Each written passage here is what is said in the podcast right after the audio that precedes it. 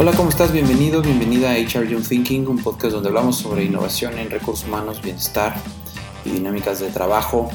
Yo soy Antonio López y después de ser director de recursos humanos por cerca de 10 años, ahora soy cofundador y director de Buca, una agencia que ayuda a las áreas de recursos humanos a centrarse a la persona y a volverse más innovadoras. Llegamos al día 70, posiblemente más de, esta cuarentena por el COVID-19 eh, se acaban eh, los webinars, se acaba la, idea de ser más proactivo, de seguir tu ritual y tu rutina diaria. Eh, mucha gente que tiene muy buena mentalidad, una mentalidad muy fuerte, pues ha podido sobrellevar esta cuarentena de una buena manera, pero poco a poco se va desgastando emocionalmente, se va desgastando mentalmente esas ganas y esa dinámica que imprimíamos al inicio de la cuarentena y para hablar de ello, el día de hoy me acompaña Sara Leo. Como ustedes saben, Sara es eh, Welfare Leader en Buca, es psicólogo cognitivo-conductual, eh, con especialidad, especialidad en medicina conductual, con posgrado en medicina conductual y además de dedicarse a la parte clínica, también es la Welfare Leader en Buca y ayuda a las empresas a diseñar y a implementar estrategias de bienestar integral. ¿Cómo estás, Sara? Buenas noches. Hola, ¿qué tal? Buenas noches. Eh, pues ya lo decía, llegamos ya a los ya pasamos como que esta etapa de buena onda en donde todos nos decían, échale ganas, sigue tu rutina, este, esto va a pasar, esto se va a acabar. Y estamos más un poco ya mentalizándonos a que muchas de las cosas que vivimos al día de hoy van a prevalecer después de esta cuarentena, ¿no? ¿Cuál sería primero tu, tu insight sobre esto? ¿En qué, etapa, ¿En qué etapa estamos y cómo se va desgastando emocionalmente la gente ante esta situación? En primer lugar, y después como qué podemos hacer, qué deberíamos estar haciendo, si es normal o no es normal que ya nos sintamos todos pues así, ¿no? Desgastados emocional, físicamente. Sí, fíjate que, o sea, e, e, es, curioso esto que mencionas porque hasta con, en, la terapia, en la consulta individual, es algo que me ha pasado mucho con los pacientes. Los, eh, la verdad, tal vez sí es, eh, seguramente a ellos no les da tanta risa, pero es, es gracioso ver cómo la recomendación eh, psicológica va cambiando.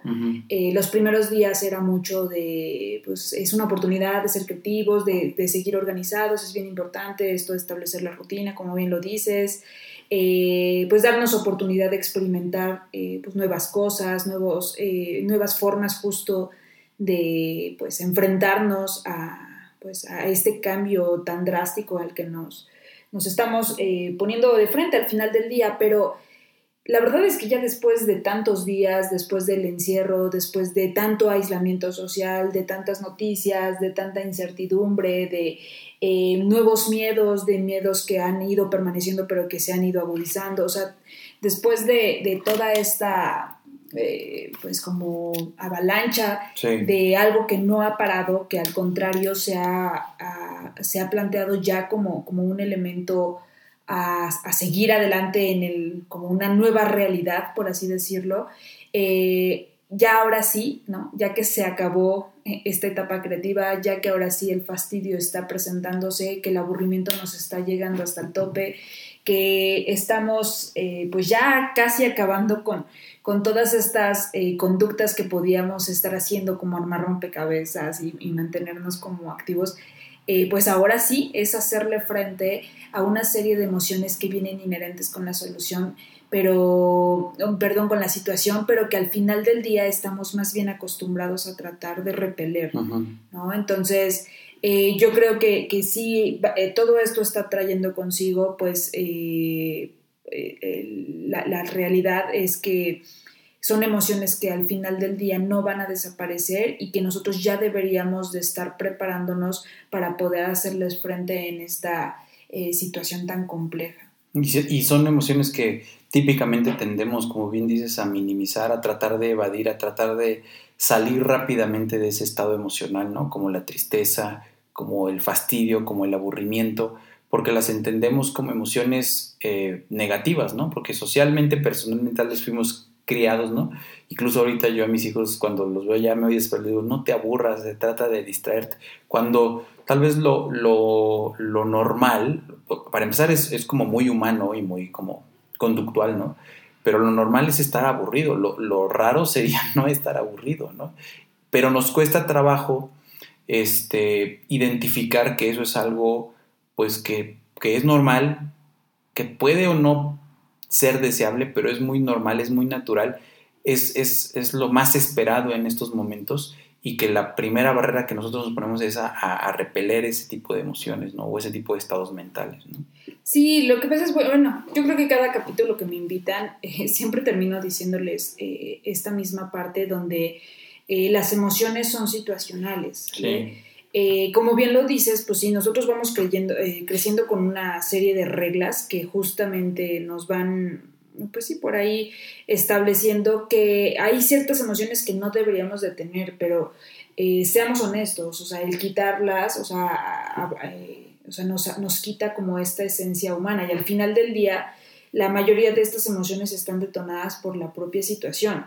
Solo que, o sea, antes de que toda esta pandemia ocurriera, por ejemplo, con, con el estado de aburrimiento, eh, o de fastidio, pues era muy fácil quitarlo porque podíamos inmediatamente irnos al cine, irnos a un bar, salir a bailar, este, salir a dar la vuelta, a tomar el café, ir a dar la vuelta a una plaza, a comprar este, chocolates, vaya, o sea, hacer un montón de cosas en el exterior justo para poder evitar eh, este estado de, de incomodidad.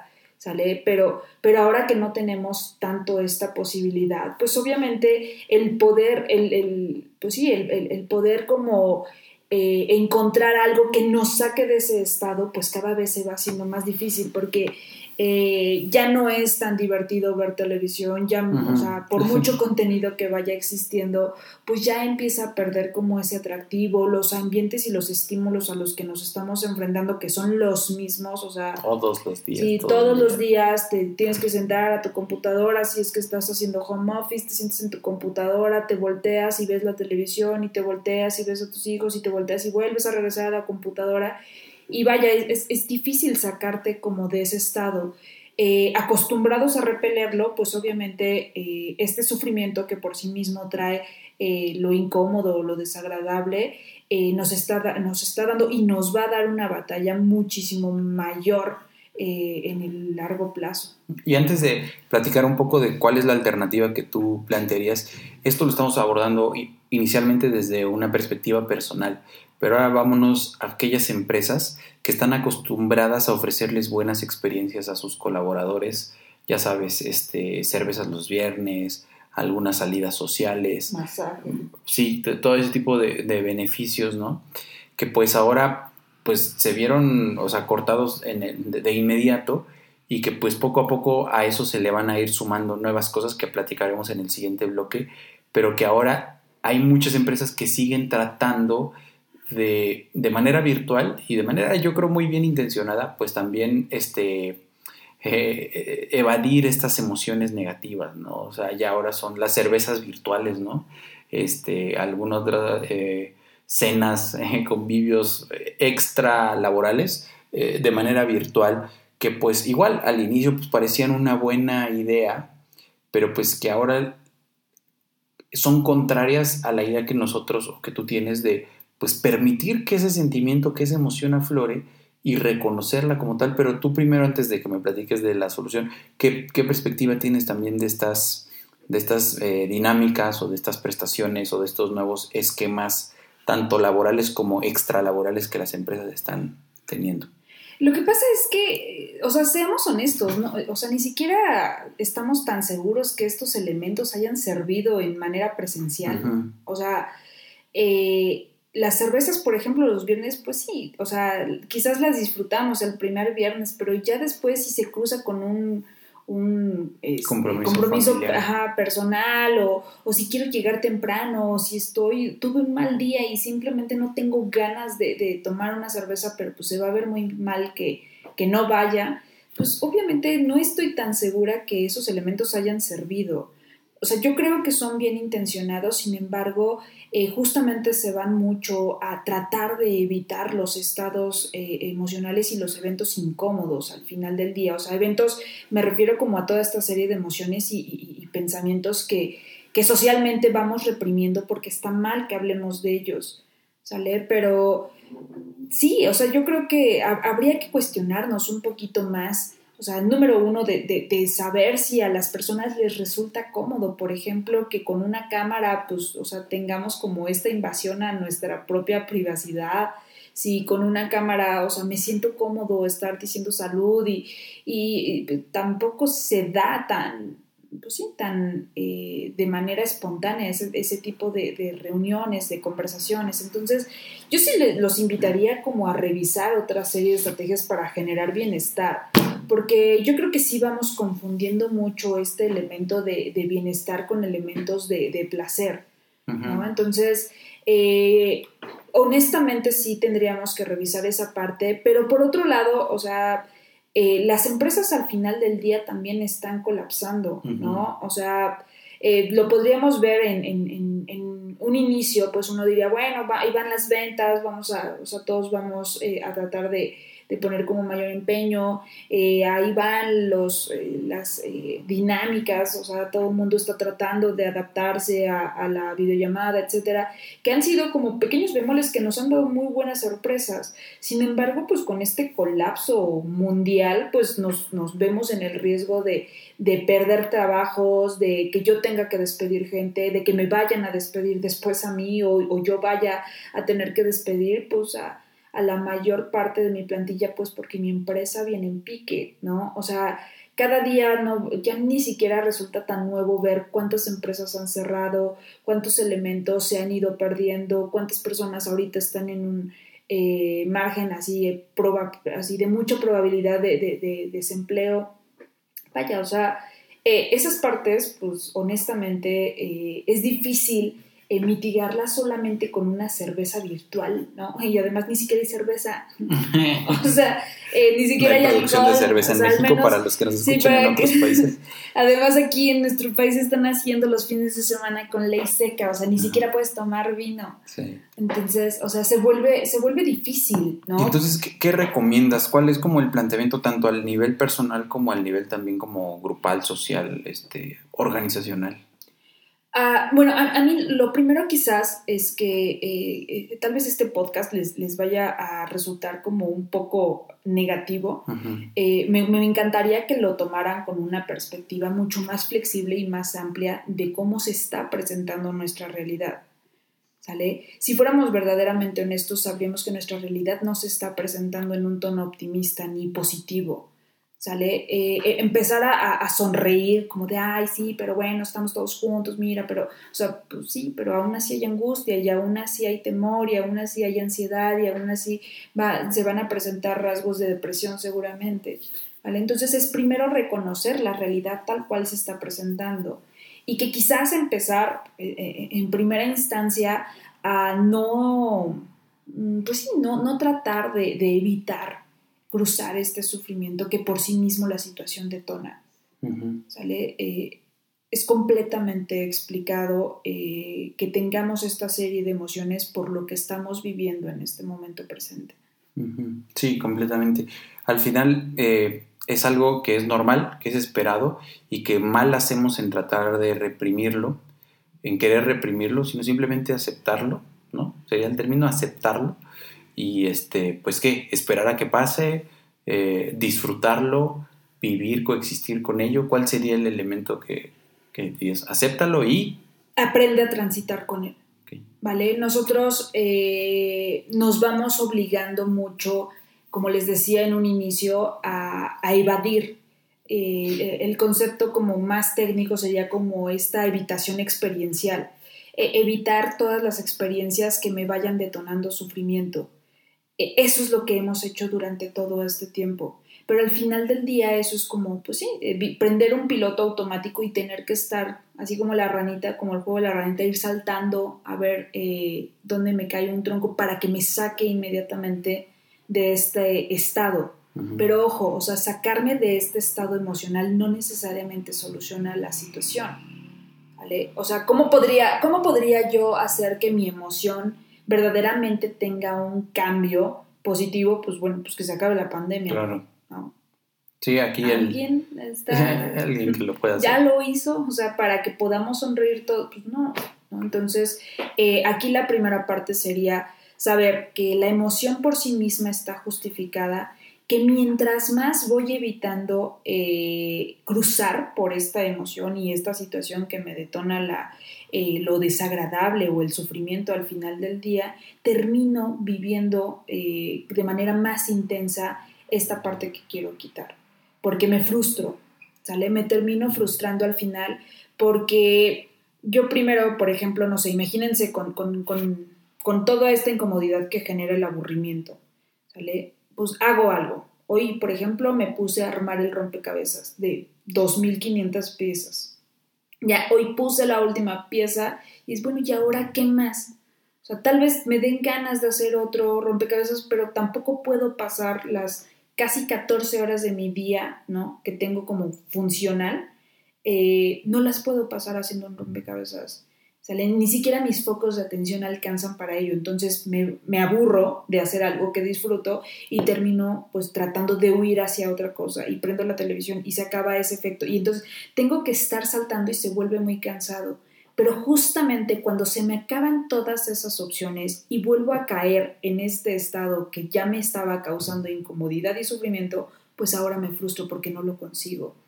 Y el problema aquí quizás es que yo percibo que algo mal va conmigo. Sí. ¿no? O sea, pensándolo como en, emociones y, y, elementos que nos pueden causar como mucho más sufrimiento quizás, podría ser la ansiedad y la angustia.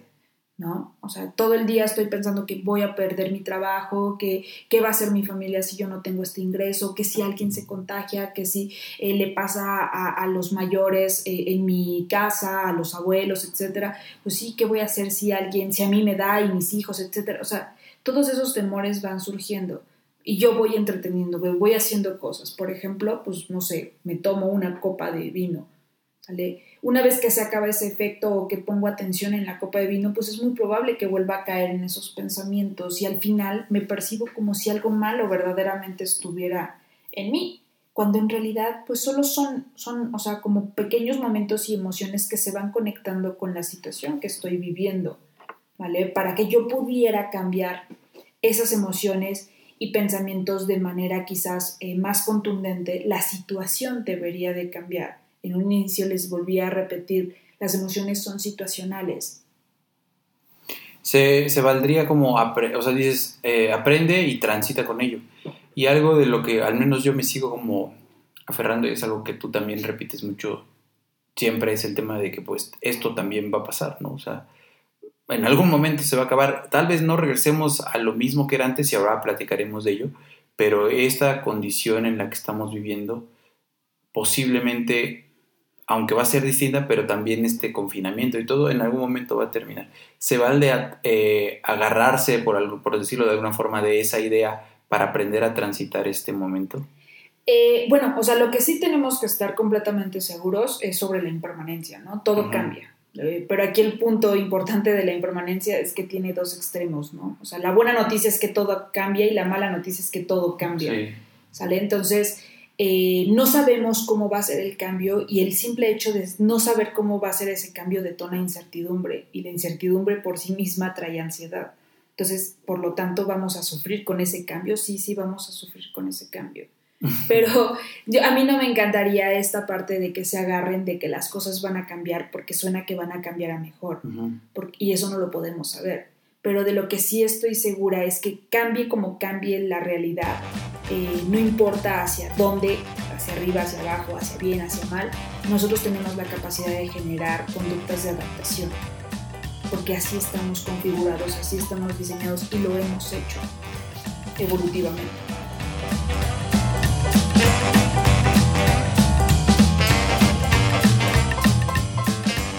En estos tiempos hemos hablado en tres episodios sobre la ansiedad y el coronavirus en sus tres distintas etapas. Escuchen los otros episodios en la plataforma que nos estén escuchando, en Spotify, en Google Podcast, en Apple Podcast. Suscríbanse al podcast, déjenos alguna recomendación y síganos en redes sociales, en LinkedIn como Buca y en Instagram como Mundo-Buca.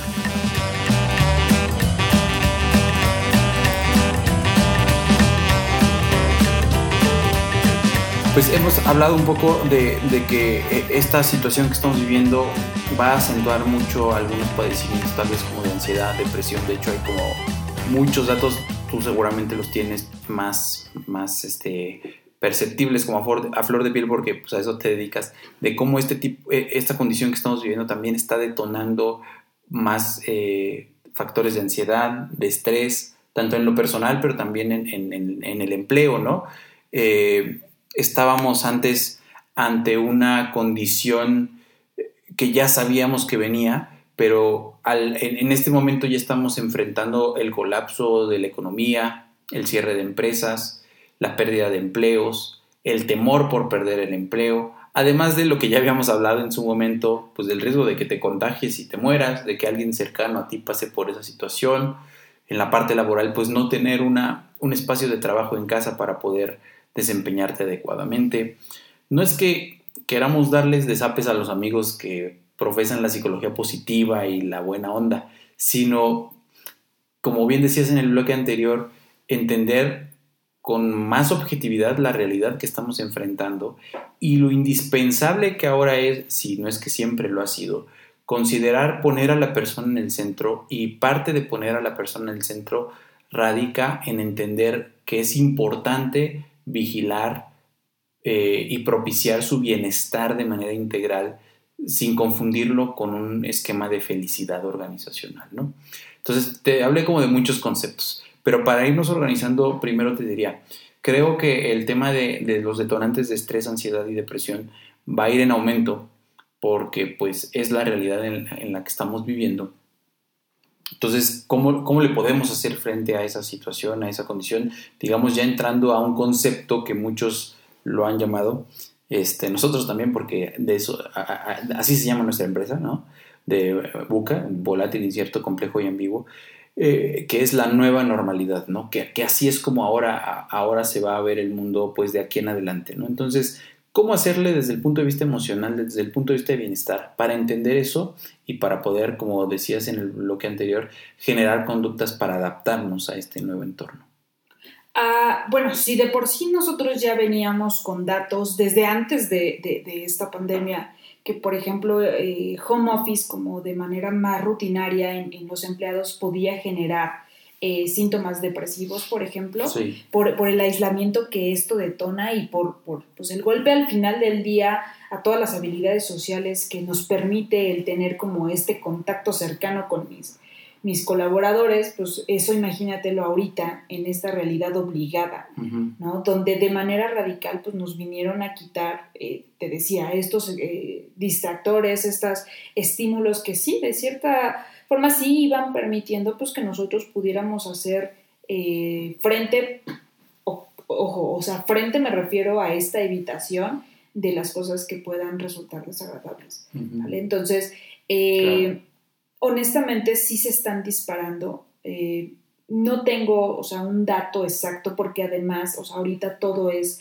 eh, investigación a través de, epidemiología, etcétera. Y todo está sucediendo en este momento. Exacto, o sea, yo creo que esa es la parte todavía más peligrosa, que, no, estamos teniendo como datos en tiempo real porque se están disparando eh, de manera exagerada, ¿sale? Sí te podría decir que hay muchísimos o sea, casos de, primeros ataques de ansiedad por este tema, sí. O sea, este tema en, específico, el coronavirus sumado con el aislamiento y, todo este riesgo laboral, eh, sí está causando muchos estragos eh, hablando psicológicamente.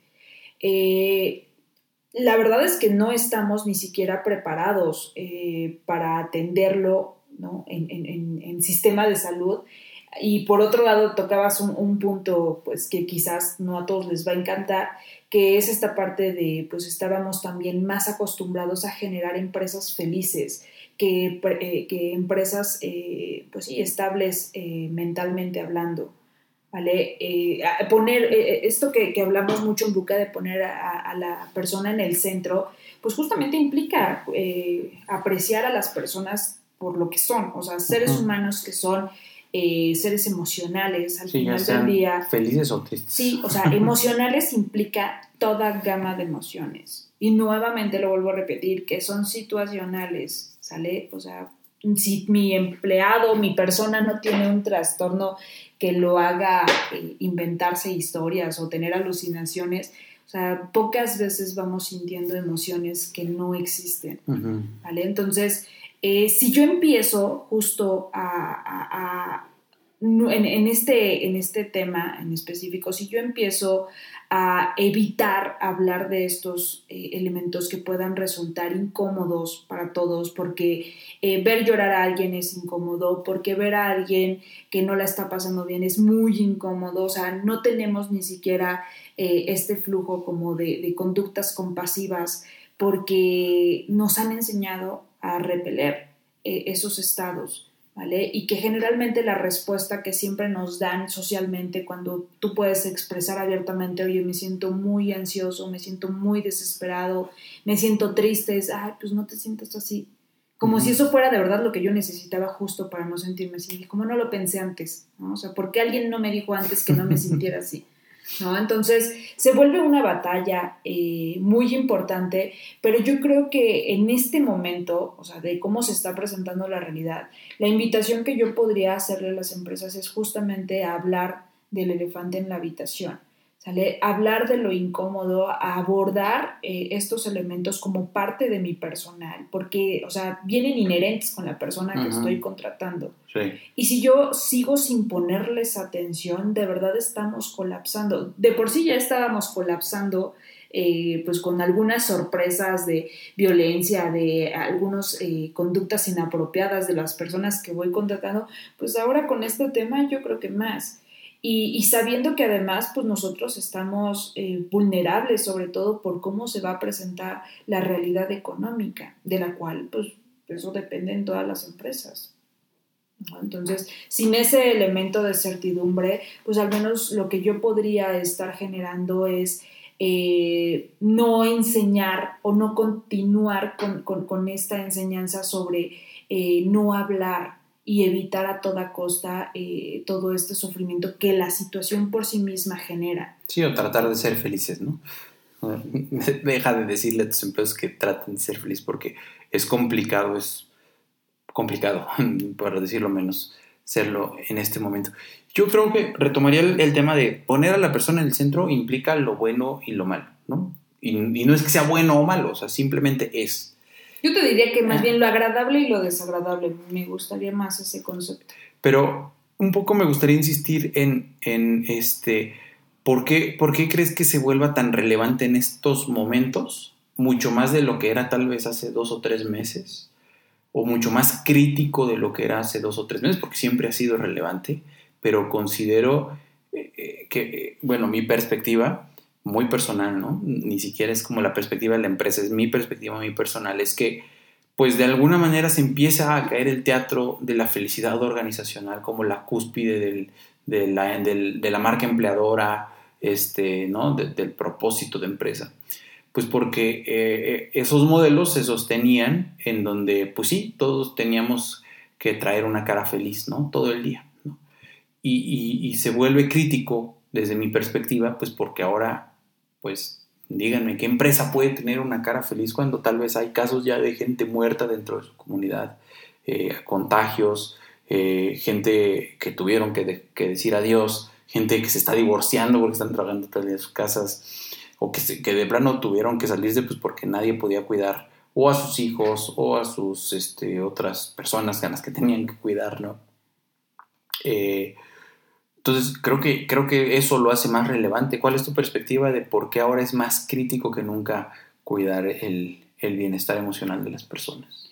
Yo creo que eh, porque ya no, con este punto de aislamiento, o sea, de que no podemos salir, eh, que todos los elementos como estimulantes o que nos permitían justo esta evitación eh, sobre las experiencias pues, desagradables, ya no las tenemos al alcance. O sea, ahorita es, muy difícil que nosotros podamos evitar eh, cruzar por ese sufrimiento. Y, si yo no estoy desarrollando las herramientas adecuadas para poder transitar aún con el sufrimiento y ya no tengo este como salvavidas, ¿sale? Eh, que, yo lo llamaría más bien como un placebo, o sea, ya no tengo como este placebo que me permite justo que, pues sí, que, yo pueda evitar, eh, por ejemplo, llegar a mi casa donde tengo problemas de pareja, llegar con mi jefe que, pues, o sea, tal vez no me cae tan bien, o sea, ya no tengo como estos elementos tan al alcance, ¿sale? Entonces, se vuelve mucho más difícil poder ocultarnos de esta parte desagradable y por lo tanto sí es una invitación abierta, o sea, de que tendríamos que estar haciendo algo más, porque esta evitación ya no está, eh, pues sí, tan, tan disponible. Claro. Nosotros en Boca hemos habilitado en, las últimas semanas algunos de los talleres, eh, algunas actividades que, que hacíamos de manera presencial, ahora de manera remota. Un poco para decías tú, por un lado, hablar sí del elefante en la habitación, permear de manera muy controlada, moderada por expertos, en donde exista contención profesional, ¿no? Porque tampoco se vale desborde, que, que haya un desbordamiento innecesario de emociones en un entorno que es, pues, ejecutivo, es este, profesional, es este, serio, ¿no? Eh, pero por otro lado, pues también yo creo que se puede complementar muy bien y se debe complementar muy bien justo el tema de poner a la persona en el centro para que estas personas también desarrollen habilidades que les permitan identificarlo, estos detonantes de estrés, de ansiedad, de depresión, que les permitan normalizarlo, entre comillas, no para, no para que sea algo permanente, sino para que sepan que es algo que puede pasar y que es normal que pase, y sobre todo para que sepan también cómo llevarlo, ¿no? O sea, para que puedan transitarlo, ¿no?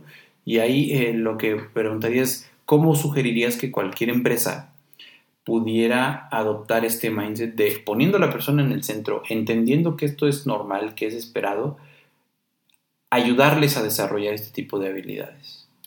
Eh, yo creo que, eh, pues sí, o sea, honestamente la, de las únicas formas que yo sugeriría es brindándoles eh, eh, o sea, ambientes basados en salud mental y darles o dotarlos a ellos de, pues, de esta como mejora en su propia salud mental, o sea, con profesionales de la salud mental, o sea, si no tiene una, pues sí, como profesión basada en salud mental, pues yo no puedo garantizar que, pues si no le, va, no le vayan a, a, querer desarrollar habilidades de, pues, de intercambio, ¿no? O sea, porque algo que sí hemos hecho mucho como sociedad es eh, cómo vencemos, por ejemplo, todo el, pesimismo, pues con optimismo, ¿no? O sea, qué fácil, o sea, pues sí, sonríe, échale ganas, tú puedes, sal adelante, este, tú eres un campeón, tú eres un vencedor. O sea, pues honestamente ya esos discursos ya no son funcionales, ¿sale? Entonces, eh, yo lo primero que les podría sugerir y que de hecho es uno, de los puntos que muchas empresas ya se están acercando es pues sí contar con, personal adecuado para la atención eh, profesional, o sea, eh, clínica de sus empleados. ¿Vale? creo que en, muchos momentos nosotros como, como área de recursos humanos nos centramos en que el candidato que yo contrate tenga pues sí, cumpla con esta psicometría como pues ahí eh, de manera estándar, que verdaderamente eh, cumpla con toda la capacidad técnica que su puesto requiere, pero seamos honestos, yo no me detengo a revisar si está en un proceso psicoterapéutico y que eso me garantice justo que esta persona está desarrollando eh, habilidades que van a funcionar psicosocialmente hablando dentro de una organización. Entonces creo que es una buena oportunidad si no lo hice en, un inicio, pues es una buena oportunidad de empezar a hacerlo. Eh, toda la salud mental, yo creo que eh, en estos momentos, y lo hablamos en alguno de los episodios, eh, estamos poniendo mucha atención en que la gente no se contagie, en que aprendan a lavarse las manos, ya hicimos una cumbia, ya hicimos una salsa de cómo se tienen que lavar las manos, ya aprendimos que tienen que entrar al supermercado con su cubrebocas y ya hay de superhéroes y ya hay un montón de, de, diseños y caretas, etcétera. Pero ahora la pregunta es cómo les vamos a enseñar, cómo nos vamos a enseñar como sociedad que la salud mental, o sea, no es posible si nosotros no la estamos empujando hacia eh, esta profesionalización y al alcance eh, pues de, toda la, la población en general. Y creo que, que como empresas, o sea, tenemos como esa responsabilidad, Sí. lo debemos a las personas que se sientan durante 8, 12, 14 horas, porque además los tiempos en esta pandemia eh, laborales yo creo que es una de las mayores quejas, ¿no? Ya no hay un horario, ya la gente está trabajando de lunes a domingo porque el fin de semana desapareció. Ujú. ¿no? Entonces, creo que ayudar a los empleados a tener una eh, mejor salud mental profesional, o sea, que sea un profesional quien los ayude con ello, es muy importante, ¿no? O sea, hay eh, algunos eh, profesionales de la salud que ya están generando convenios para, para brindar terapia en, en las empresas. A nosotros mismos nos han pedido muchos talleres sobre estos elementos, terapias grupales, o sea, hay un sinfín de estrategias que podemos hacer para, para ayudar un poquito con esa salud mental. Sí, yo los invitaría finalmente a que reconozcan que estamos en una situación complicada, que le pongamos por lo menos el, el término de complicada y que nos acerquemos con, con profesionales que estén dispuestos y que nos den las herramientas basadas en evidencia para que podamos salir como, pues, este, bien, o sea, para que pongamos a la persona en el centro y atendamos emocionalmente a estas personas. Muchas gracias, Sara, por haberme acompañado el día de hoy. Eh, ¿Algo más que quisieras agregar? No, pues nada, ya saben, acercarse a, a la psicología yo creo que nos permite eh, encontrar también como algunos elementos que nos permitan mejorar nuestra perspectiva y yo creo que, y con lo que me gustaría mucho que se quedaran en el episodio de hoy, es que es posible la adaptación siempre y cuando nosotros también eh, pongamos eh, las conductas adecuadas y orientadas hacia ello. Muchas gracias. Gracias por escucharnos. Recuerden que nos pueden seguir en LinkedIn como Buca y en Instagram como Mundo-Buca. Por favor, compartan o comenten este episodio. Etiqueten a quien crean que les puede funcionar y nos vemos la próxima semana. Yo soy Antonio López. Lo que escuchan son los Highballing Daddies y el podcast lo produce Alejandro López. Hasta la próxima semana.